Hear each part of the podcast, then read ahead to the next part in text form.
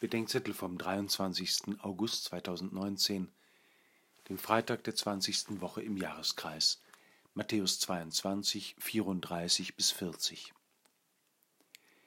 Ich will, dass ihr in Panik geratet, heißt das Buch einer Klimaaktivistin.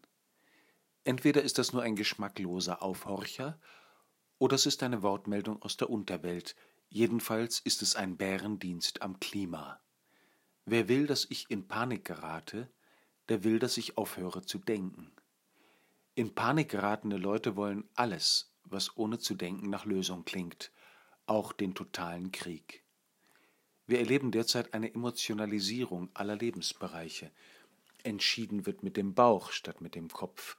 Richtig ist, was sich gut anfühlt, wozu auch schreckliche Dinge gehören können. Und es kommt nicht darauf an, was einer sagt, sondern was das Gesagte mit den Gefühlen der Hörer macht. Es scheint so, als hätte Jesus in dem kurzen Gespräch mit dem Gesetzeslehrer durch ein auswendiges Schriftzitat einen Rechtgläubigkeitstest bestanden. Aber er zitiert Deuteronomium mit einer entscheidenden Ergänzung. Wir sollen Gott nicht nur mit ganzem Herzen, mit ganzer Seele und ganzer Kraft lieben, sondern auch mit unserem ganzen Denken. Diese Einbeziehung des Denkens bedeutet, dass wir denkend lieben und liebend denken sollen.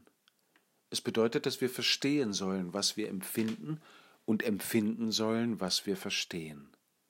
Das gilt besonders für den Glauben, die Hoffnung und die Liebe zu Gott und dem Nächsten.